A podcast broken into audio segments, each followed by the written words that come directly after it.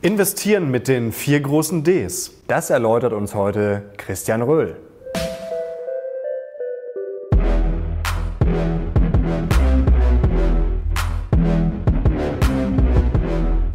Servus Leute und herzlich willkommen in unserem neuen Video. Wir sind die Mission Money, dein Kanal für mehr Geld, Motivation und Erfolg. Und wir haben heute einen hochgeschätzten YouTube-Kollegen zu Gast. Er betreibt zusammen mit Tobias Kramer den Kanal Echtgeld TV und die meisten von euch da draußen werden ihn wahrscheinlich kennen von seinem Blog Dividendenadel. Dass er aber nicht nur gerne über Dividenden spricht, sondern auch über andere Börsenthemen, wissen diejenigen, die ihn schon mal beobachten konnten, bei einem seiner spannenden Vorträge. Wir sagen jetzt herzlich willkommen Christian Röhl. Hallo, freut mich hier zu sein.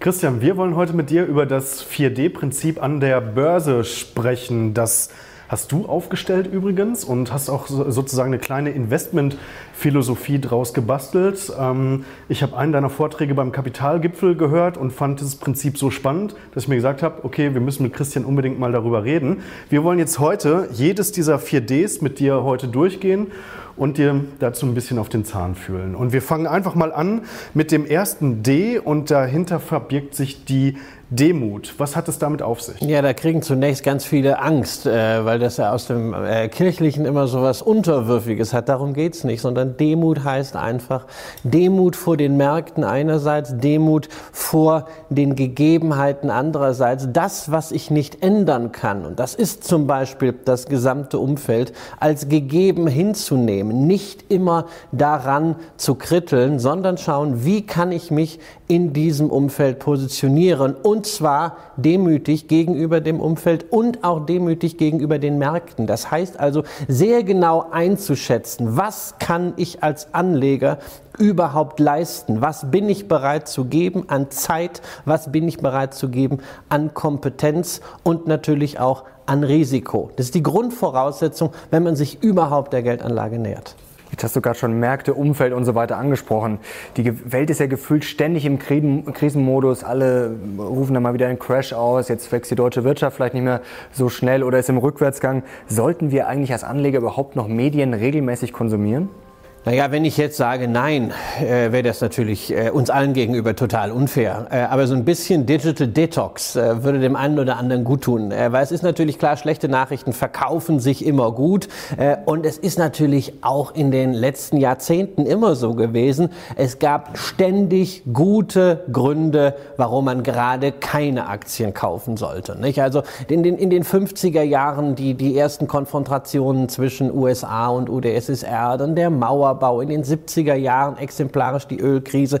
In den 80er Jahren hatten wir auch ein Terrorproblem, zum Beispiel Lockerbie und die amerikanische Reaktion in Libyen.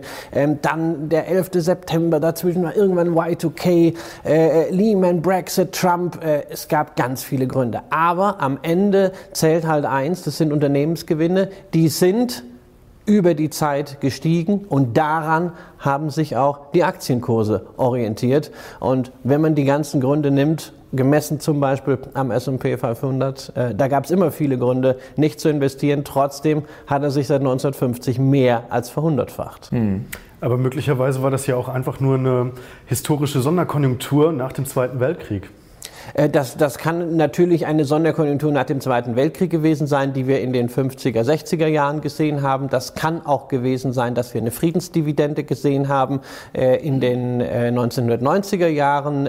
wir verschnützen wahrscheinlich gerade die Internetdividende. Ja? Ähm, dann gibt's auch immer mal wieder eine Zäsur. Aber es ist ja nicht so, dass die menschliche Entwicklung stehen bleibt. Wir haben spannende Themen wie Digitalisierung, künstliche Intelligenz, alles, was damit zusammenhängt unbedingt auch im Healthcare-Bereich. Und diese Themen können natürlich wieder der Motor sein für die nächste industrielle Revolution. Hm. Was macht dich denn jetzt äh, so sicher, dass die Gewinne weiterlaufen? Weil durchaus gibt es ja viele Stimmen, die sagen, die Unternehmen brauchen immer mehr billiges Geld und wir sind da eigentlich in so einem Teufelskreis, also wie ein Suchtkranker eigentlich, der immer noch einen Schuss mehr braucht und das muss ja auch irgendwann mal ja, ja, zusammenbrechen. Es, es, muss, es muss, ist natürlich äh, richtig, dass es keine lineare Entwicklung ist. Das war sie aber auch in den äh, äh vergangenen 70 Jahren nicht, sondern es gab immer wieder harte Brüche. Es gab, wenn wir uns Kursentwicklung anschauen, in den 70er Jahren eine extrem schwierige Zeit, äh, sowohl in den USA als auch äh, in, in Deutschland. Wir haben immer wieder Krisen gehabt, in denen dann auch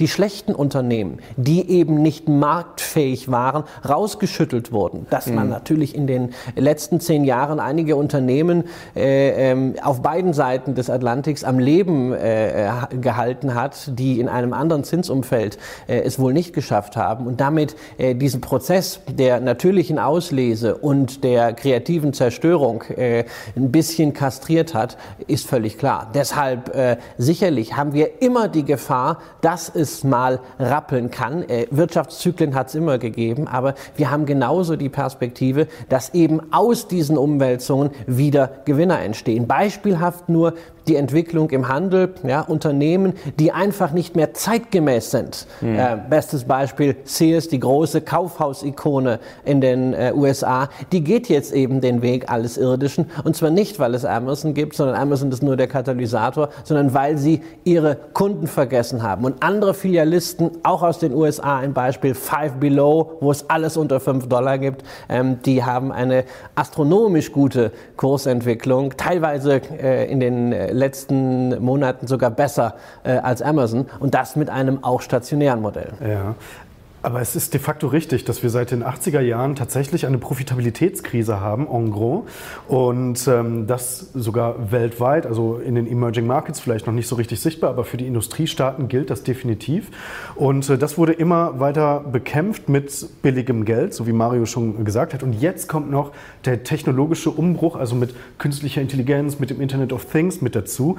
Möglicherweise wird das doch alles jetzt ein bisschen gefährlicher, dieser Mix, als es vielleicht früher war, oder? Ähm, die Frage ist, wo, wo ist die Gefahr? Reden wir über Gefahr für Unternehmen? Reden wir Gefahr Volatilität von Aktienmärkten? Also Volatilität interessiert mich nicht äh, großartig, sondern mhm. äh, ich möchte als Investor, nicht als Trader, in Unternehmen ja. investieren, die in der Lage sind, Geld zu verdienen und am besten, äh, das ist ein anderes äh, D, äh, äh, auch in der Lage sind, mich als Aktionär über entsprechende Gewinnbeteiligung, sprich Dividenden, daran teilhaben zu lassen. Aber diese Entwicklung sollten wir sehen. Dann sind wir auch wieder beim äh, Thema Demut. Ähm, wir sollten sicherlich nicht den Fehler machen, ähm, Renditen der letzten zehn Jahre oder Renditen der 80er Jahre in den Aktienmärkten zu nehmen und diese in die Zukunft einfach so zu extrapolieren. Also wenn ich diese Rechenbeispiele sehe, naja, man muss jetzt einfach in ETF investieren, äh, 100 ähm, Euro monatlich und dann äh, 8% Rendite nehmen wir mal, das ist so der Durchschnitt und nach äh,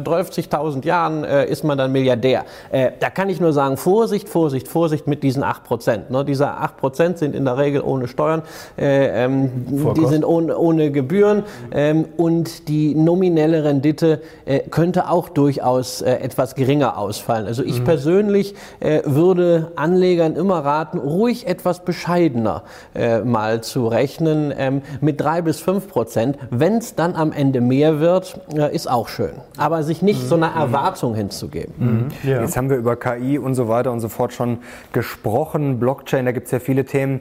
Ähm, wie stark fließt das denn jetzt in deine Aktienauswahl mit ein, dieser technologische Wandel? Also ich bin jetzt kein, ich bin kein Hightech-Investor. Ja? Ähm, ich lese natürlich äh, durchaus Industry Reports, ich lese die Wirtschaftspresse.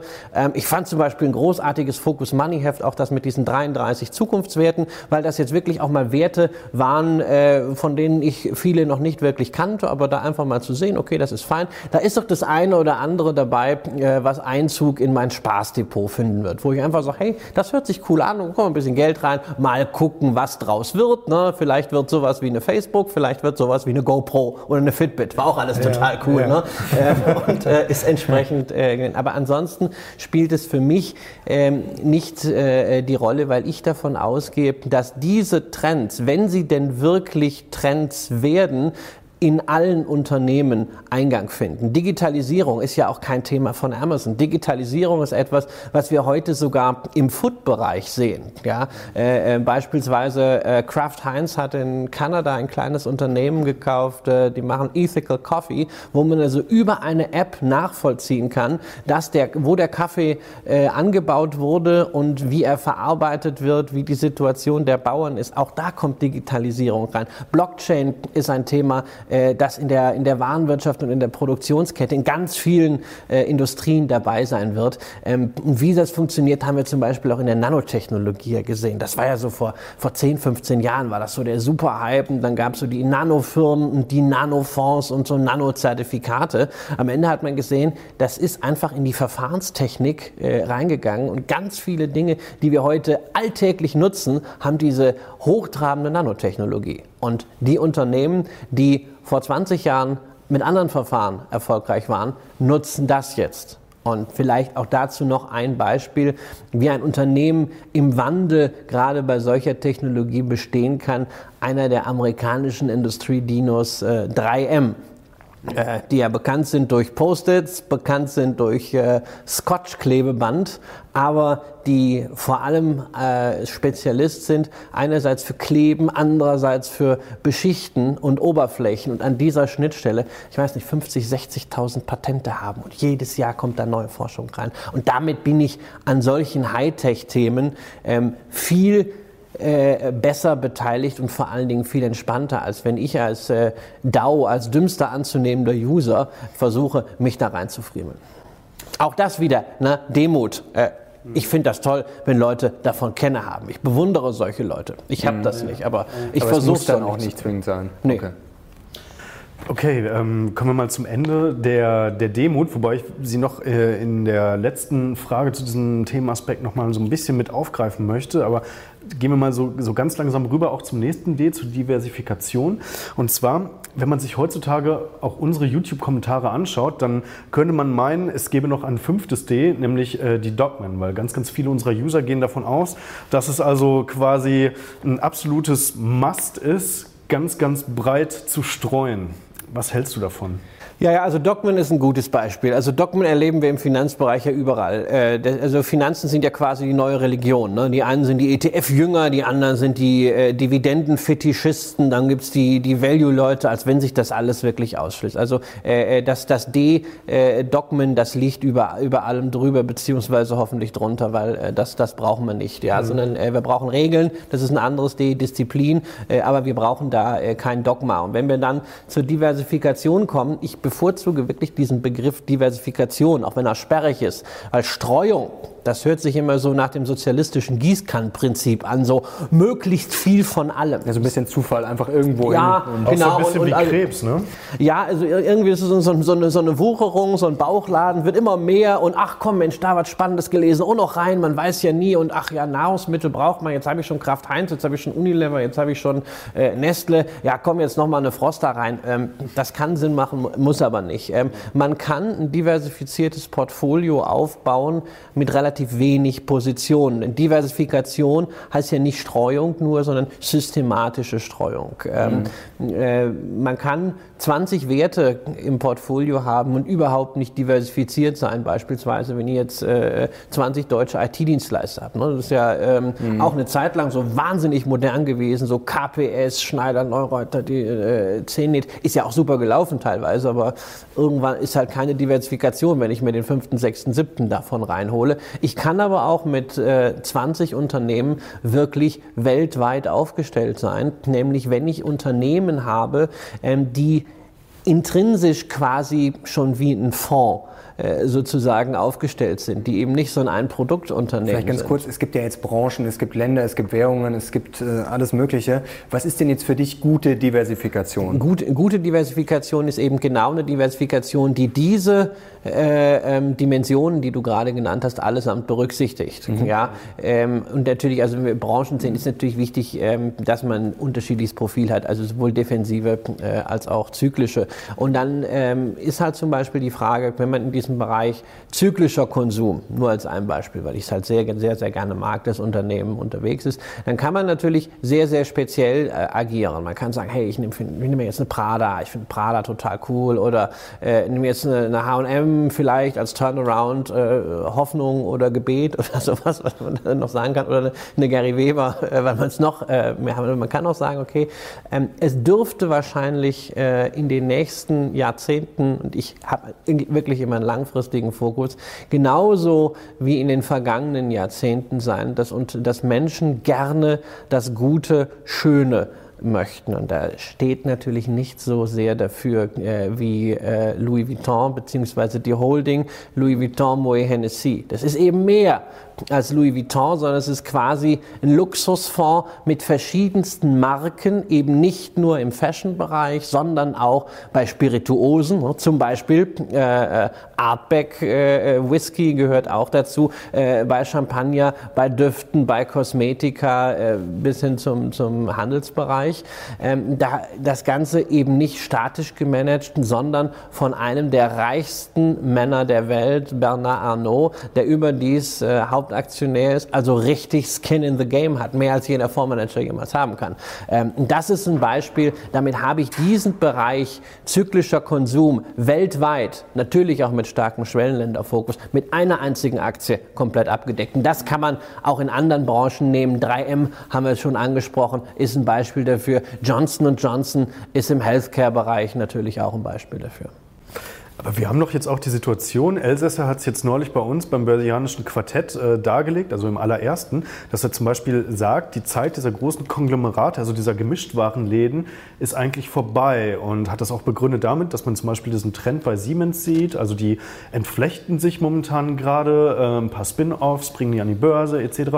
Und ähm, ist das dann nicht also quasi auch übertragbar? Äh, da, also da muss, man, da muss man unterscheiden, unterscheiden. ob man jetzt mhm. Äh, äh, ein Konglomerat hat, wo ja also Aktivitäten nebeneinander sind, die nicht so viel miteinander zu tun haben, oder ob ich ein äh, fokussiertes Portfolio habe, okay. äh, das auch aktiv bewirtschaftet wird. Also bei Siemens ist es sicherlich schon so, dass man durch diese Teilbörsengänge äh, den Wert der Einzelteile besser sieht. Aber äh, die Medizintechnik hat jetzt mit der äh, Energietechnik nicht ganz so viel zu tun. Ja. Während ähm, bei äh, Louis Vuitton Moet Hennessy ähm, das Vermarkten von äh, Luxusgütern, egal in welchem Bereich, gewisse Grundkompetenzen bedingt. Oder auch bei 3M. Es sind ganz viele Produkte, aber über allem steht diese Klammer kleben und beschichten. Also man braucht dann diesen USP sozusagen. General ja. Electric ist ja das beste Beispiel. Die haben ja auch praktisch alles, also Energie, Finanzen. Ja. Äh, da muss man ja suchen, was die nicht haben und da sieht man ja es dann. Ist, General Electric ja. ist das beste Beispiel für Streuung. Mhm. Ne?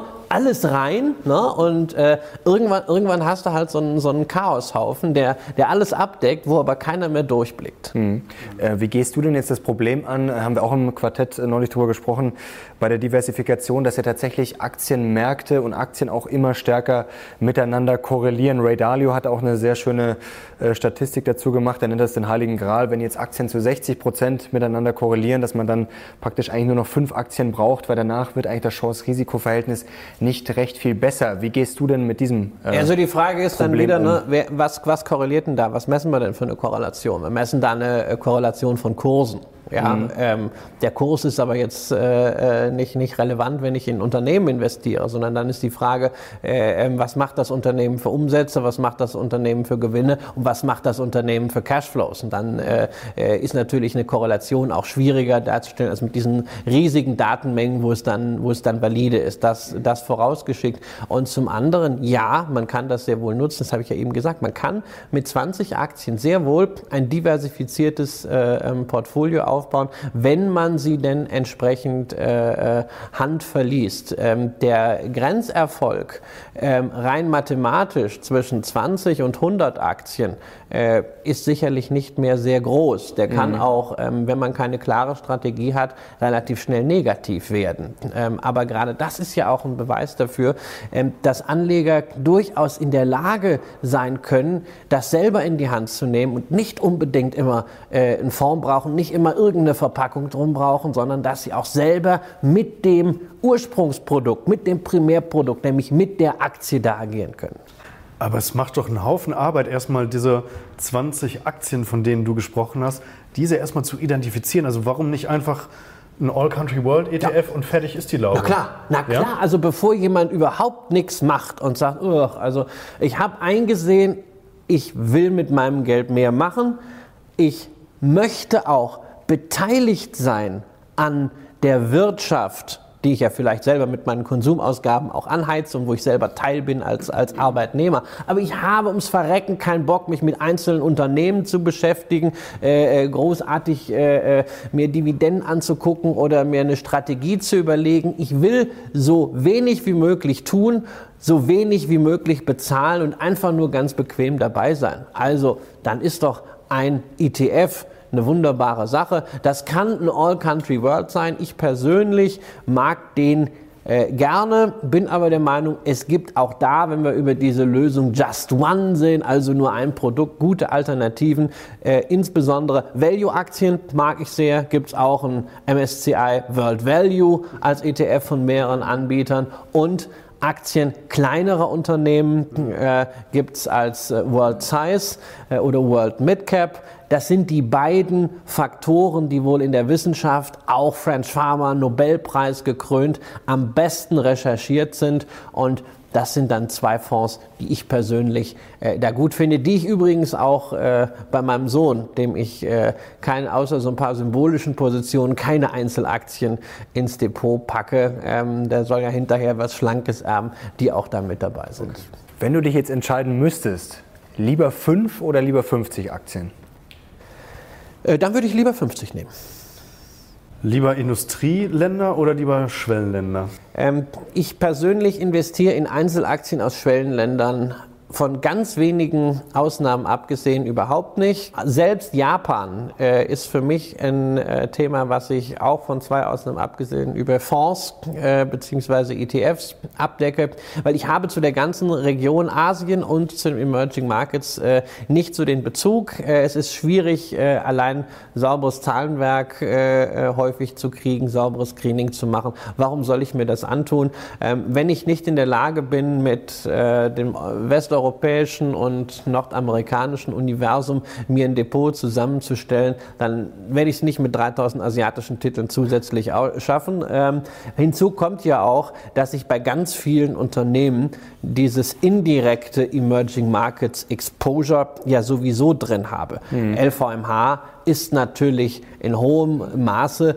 auch eine in Anführungszeichen Wette auf den Aufstieg der Mittelschicht in den Emerging Markets. Unilever ähm, im Konsumgüterbereich ist sehr, sehr stark in äh, allen Emerging Markets äh, präsent, sodass ich dann nicht noch sagen muss, okay, ich muss jetzt mal gucken, wer bietet denn in Brasilien oder in Mexiko äh, jetzt Putzmittel an. Mhm.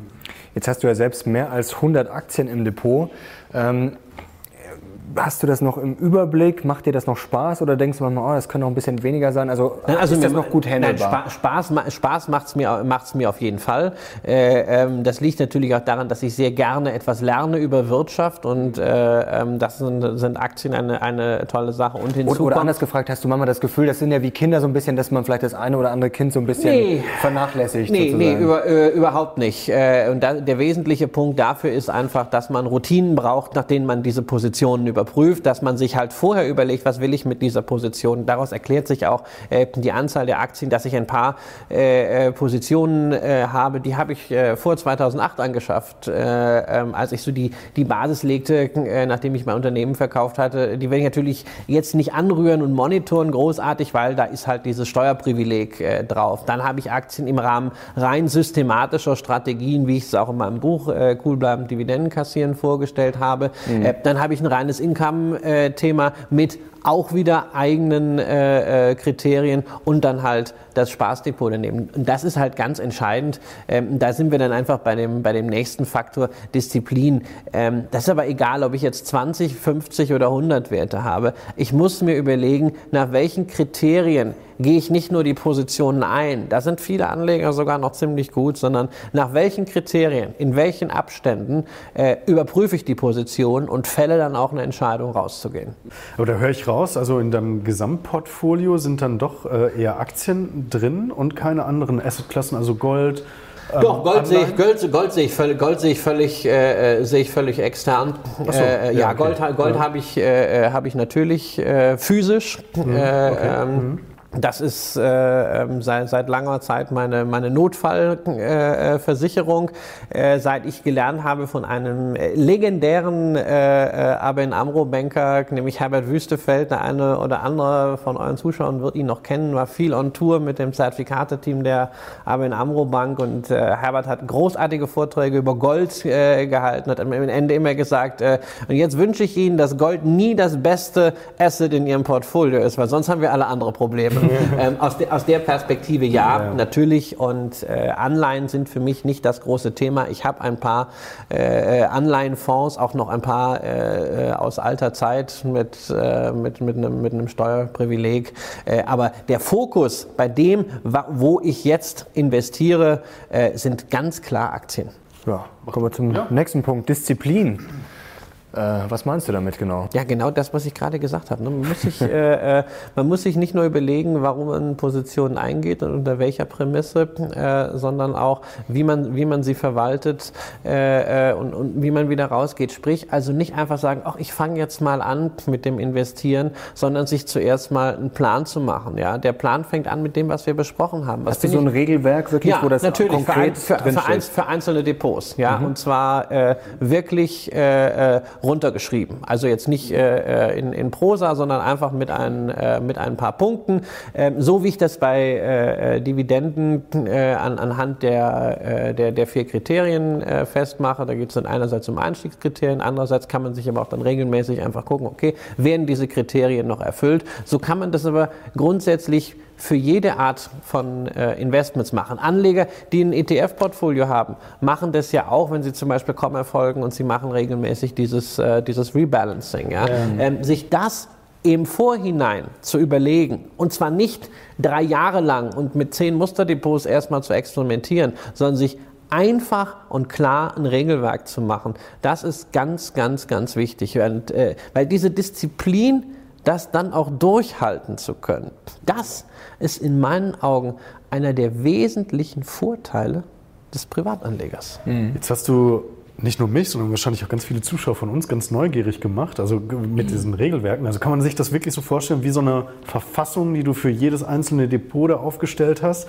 Und wenn ja, könnte man die irgendwo auch sogar einsehen oder hast du die schon mal veröffentlicht? Naja, also ich habe sie für das Dividendendepot äh, ähm, ver äh, veröffentlicht. Da ist das ganze, äh, das ganze Buch äh, äh, darüber. Vor allem auch als Anleitung, wie man sich seine Kriterien macht. Also ja. möglichst, äh, möglichst simpel muss das Ganze sein. Also ich bin ja nicht ein Fan davon, jetzt 20 Kennzahlen zu machen, weil irgendwann ist der Grenznutzen von Kennzahlen ja. schlichtweg nicht mehr da, sondern bei Dividenden ganz einfach dieses, dieses magische Viereck ähm, der der, der Track Record, die Dividende, äh, also die, die, die Kontinuität, äh, die Ausschüttungsquote, äh, die Dividendenrendite und die Dividendensteigerung. Damit hat man schon sehr viel. Dann kann man, je nachdem, wie man seine eigene Strategie definiert, kann man noch ein, zwei Sachen dazu nehmen. Momentan ist immer ein spannender Punkt natürlich Verschuldung, zum Beispiel in Relation zum Eigenkapital oder zum, zum EK. Goodwill ist auch immer noch ein spannender Punkt, wenn man was dabei hat. So, und dann war es das und dann sagt man sich, okay, wie oft gucke ich da drauf? Ja. Jetzt nicht jeden Samstag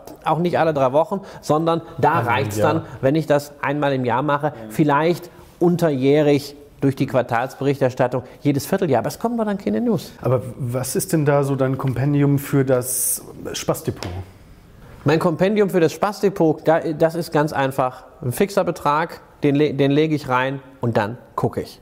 Okay. Da mache ich nichts dran. Ja, also wirklich Buy and ähm, Hold dann Genau, also wirklich, wirklich Buy and Hold äh, äh, bis, bis zur Insolvenz äh, äh oder bis oder bis zum bis, oder bis zum, zum Bis zum Tenbagger. Ja, ja, da hat man, das ist ja, das hört sich immer so, so, so, so banal an, aber man hat ja den großen Vorteil, eine Aktie kann nur äh, 100 äh, Prozent äh, verlieren.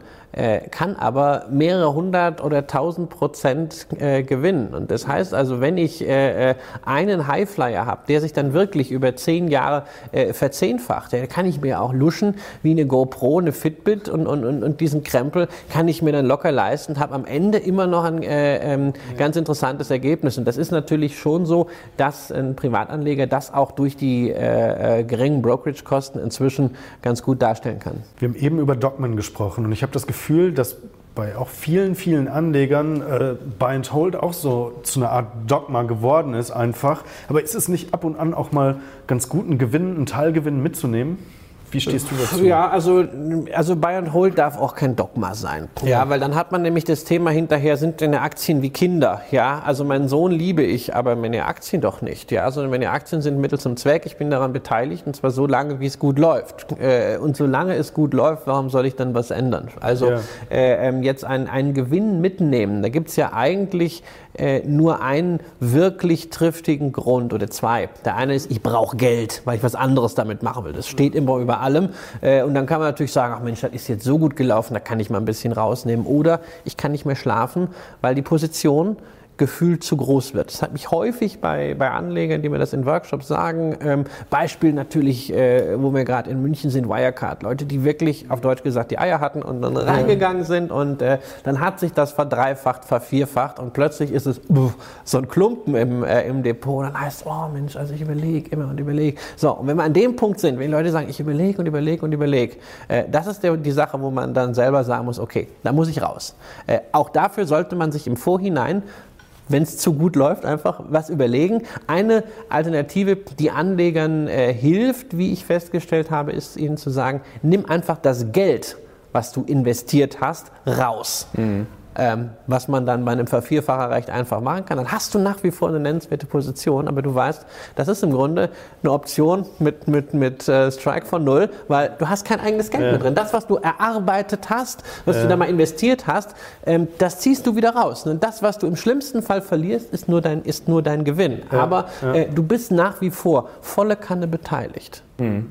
Arbeitest du auch mit sowas wie Stop-Loss zum Beispiel oder kommt das für dich jetzt nein, nicht so in Frage? Nein, also Stop-Loss ist, ist sicherlich im, im Trading ein, äh, ein sinnvolles Thema, aber warum soll ich eine Aktie nur verkaufen, weil sie jetzt gerade unter ein, äh, äh unter ein gewisses Level äh, gerutscht ist? Also ähm, das ist, äh, Kolja Barkon hat dafür immer so ein schönes Beispiel aus dem Immobilienbereich. Ne? Das ist, als wenn ich mir äh, heute ein Haus kaufe und dann rumhöre, was die Leute so sagen über den Preis des Hauses und ich zahle meinetwegen eine Million und wenn morgen einer kommt und sagt, hey du, dein Haus ist aber nur noch 800.000 wert, äh, dann sage ich, oh Mann, wenn der das sagt, muss ich das jetzt sofort auf den Markt schmeißen. Äh, da sagt jeder, äh, ist, ist doch Wahnsinn. Äh, kann ich beim Traden, alles fein, das ist, glaube ich, wahnsinnig wichtig. Vom Traden habe ich keine Ahnung. Aber äh, für mich als Investor ist das doch nicht relevant. Das ist doch viel relevanter. Bleibt das, weshalb ich da mal eingestiegen bin, bleibt das intakt oder äh, ähm, kriselt es da irgendwo? Läuft zum Beispiel die Verschuldung aus dem Ruder? Ist das Unternehmen nicht mehr in der Lage, seine Dividendenzahlungen zu decken? Und allein mit diesen beiden Themen hätte man eine ganze Reihe von Unbillen, zum Beispiel auch bei General Electric schon vor Jahren, äh, vermeiden können. Das hilft nicht in 100 Prozent, aber nichts funktioniert in 100 Prozent der Fällen. Aber das, äh, das wäre sowas gewesen. Deshalb sei auch immer nicht Buy and Hold, sondern die Devise ist Buy and Hold and Check. Regelmäßig da drauf gucken. Mhm. Ich höre schon raus, also es geht so in diese Richtung, it's, it's all about time, not timing. Aber mal ganz ernsthaft, es kann doch keiner behaupten, dass Timing überhaupt keinen Einfluss an der Börse hat. Natürlich, natürlich, hat, natürlich hat Timing äh, einen Einfluss. Äh, ähm, denn es ist, wenn ich, wenn ich heute investiere, auf Sicht von zehn Jahren, ist es sicherlich was anderes, als wenn ich 2009 in der schwärzesten Phase äh, investiert habe. Das, stell, das stellen wir am Ende nur retrospektiv fest. Ja? Und äh, Fakt ist, äh, Timing kann ich, äh, ich, ich kenne noch niemanden, äh, der diese, der diese Timing-Formel erfunden hat. Ja? Ich kann auch da als Anleger wieder hingehen und sagen, wenn ich Timing irgendwie äh, in den Griff kriegen will, muss ich mich selbst in den Griff kriegen. Ich selber brauche die Disziplin, nur ich kann das machen. Es gibt Anleger, die dann sagen, beispielsweise, ich habe ein Portfolio, aber ich möchte nicht das volle Marktrisiko gehen und die sichern dieses Portfolio ab, zum Beispiel, wenn ein Index wie der DAX, Referenzindex, unter die 200-Tage-Linie geht. Ja, das ist, hat jetzt nichts mit Trading und sonst was zu tun, sondern einfach damit, dass ich eine Entscheidung diszipliniert systematisiere. Und ganz wichtig, dass ich das dann auch mache und nicht nur sage, äh, naja, also jetzt ist der DAX unter der 200 Tage, ich müsste absichern, aber ach, also eigentlich glaube ich nicht daran, dass es so schlimm kommt. Nee, nee, wenn ich mich dafür entschieden habe, dann muss ich das auch machen. Dann kann ich timen. Eine andere Form von Timing ist, dass Anleger einfach ein Cost Average machen, wenn sie einsteigen oder natürlich auch wenn sie aus einer Position aussteigen. Ganz einfach, weil sie wieder sagen, Risiko ist mir zu groß, Anteil ist mir zu mhm. groß. Jetzt gibt es ja diese schönen DAX-Renditedreiecke, wo man sieht, okay, wenn ich jetzt wirklich lang genug drin bleibe, kann ich praktisch keinen Verlust machen oder muss ich schon sehr blöd einsteigen und so weiter und so fort. Das wissen wir alle, wenn man lang genug drin bleibt, okay. Aber was ist denn deine Erfahrung jetzt? Ähm, wie viele halten denn das wirklich durch, dass man sagt, okay, ich bin jetzt 50 Prozent im Minus, aber alles wird gut in 20 Jahren, An äh, bin ich dann wieder Break-Even, ist doch alles gut. Also ähm, so Anleger, einfach ist es ja Nein, nicht. nein, ich sehe das in jedem Workshop. Anleger mhm. Überschätzen äh, ihren Anlagehorizont und vor allen Dingen ihre, äh, ihre Risikotragfähigkeit. Deshalb, mhm. wenn mir einer sagt, also ich kann 50 Prozent Verlust, das kann ich aussitzen. Das ist immer so meine Regel durch zwei. Ne? Äh, und wenn einer sagt, na ja, so, hm, also bei 20 Prozent, hm, da fröstelt es mich aber schon, dann weiß ich, okay, bei 10, bei 10 Prozent pennt der nicht mehr. Also mhm. äh, das, ist, das, ist eine, das ist eine ganz gute Indikation. Und mhm. dieses Rendite-Dreieck, mein Gott, ich finde ich find das toll. Äh, aber ist, am Ende ist das alles so ein Fall für Graf Zahl. Und das ist ja auch vor allen Dingen Selbstvergewisserung der Anleger, die schon drin sind und auch eine wunderbare Selbstvergewisserung äh, für die gesamte äh, Finanzszene. Mhm. Fakt ist, wir müssen äh, doch sehen, dieses Renditedreieck wird seit Jahren rumgereicht, wie alle Argumentationen. Man muss nur so und so viel in Aktien investiert haben und so lange gehalten haben, dann hat man keinen Verlust.